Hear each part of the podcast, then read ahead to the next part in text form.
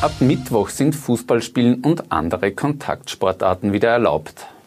Verteidigungsministerin Claudia Tanner verteidigt im Parlament ihre Pläne für das Bundesheer. Und der LASK will jetzt doch keine Berufung gegen den Vier-Punkte-Abzug einlegen.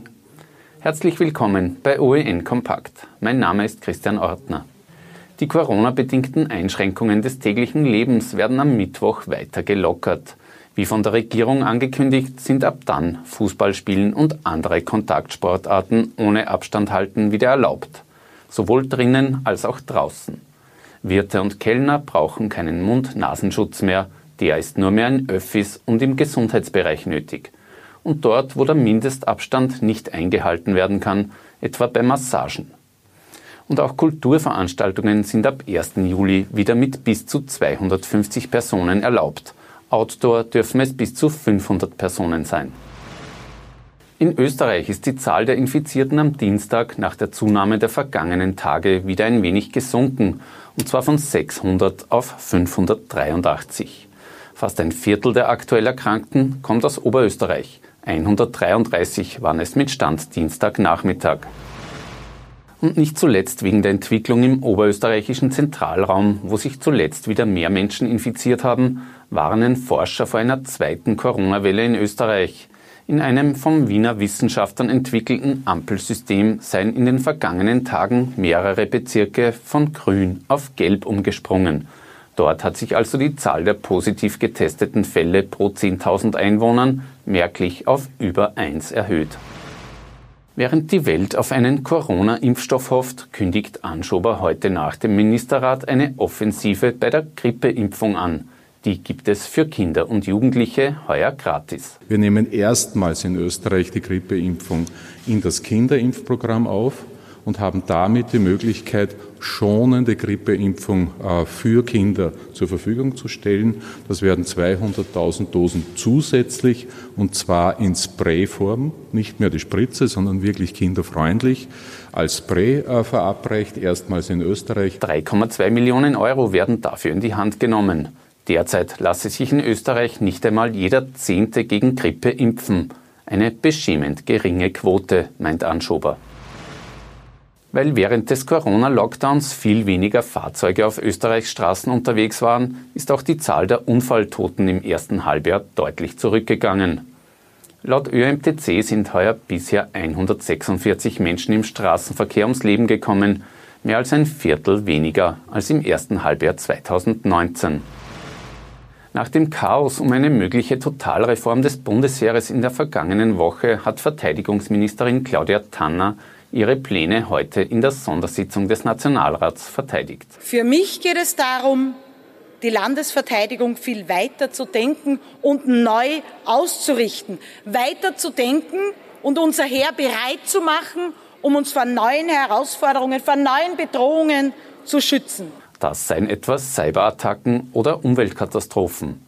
Die Opposition hat Tanner mit ihrem Auftritt nicht überzeugen können. Wenn Sie wie behauptet das Regierungsprogramm abarbeiten und gleichzeitig von Auflösung der Brigaden reden, dann ist es wie ein Fußballtrainer, der seine Mannschaft ohne Mittelfeld auflaufen lässt. Das ist ein Großattentat auf das österreichische Bundesheer, das Sie gegenwärtig ausarbeiten.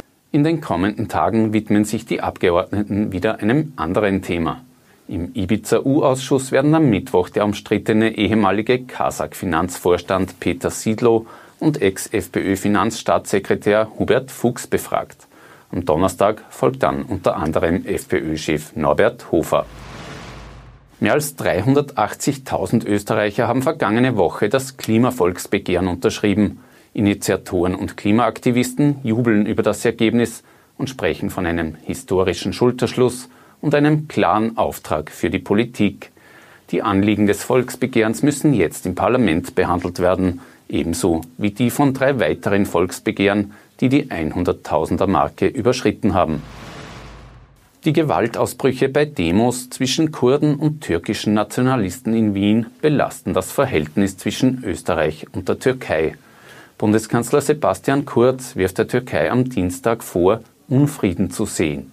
Der türkische Botschafter ist ins Außenministerium bestellt worden. Um auch der Türkei klarzumachen, dass es ein Ende haben muss, dass die Türkei versucht, auf die Menschen hier in Österreich Einfluss zu nehmen und diese auch für ihre Konflikte instrumentalisiert. Die Antwort der Türkei, dass es hier zu Polizeigewalt kam, die kann ich nur aufs Schärfste zurückweisen. Die Konflikte würden aus der Türkei importiert und hätten in Österreich keinen Platz, sagt Kurz.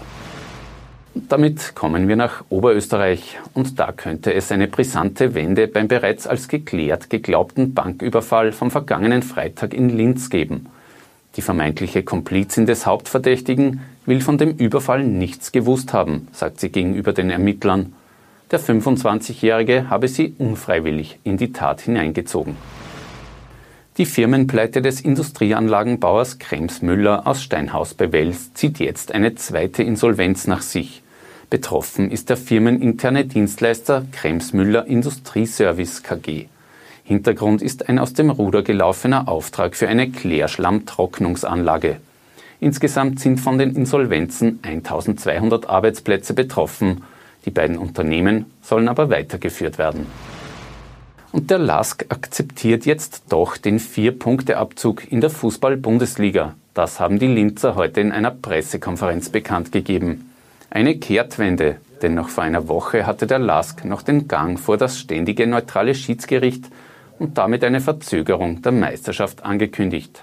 Und obwohl wir mit vier Punkten mehr, äh, die sie gegangen wären, bereits sichere Dritter wären und dies mindestens drei Millionen für uns bedeutet hätte, akzeptieren wir eben die Strafe, weil wir die Liga nicht ins Chaos stürzen wollen.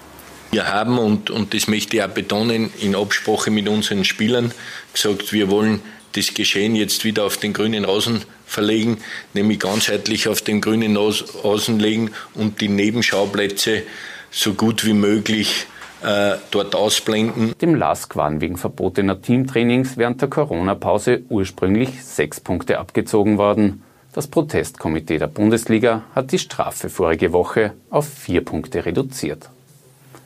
Das war's mit einem OEN-TV Kompakt für heute. Wir sind morgen wieder mit einem Nachrichtenüberblick für Sie da. Auf Wiedersehen.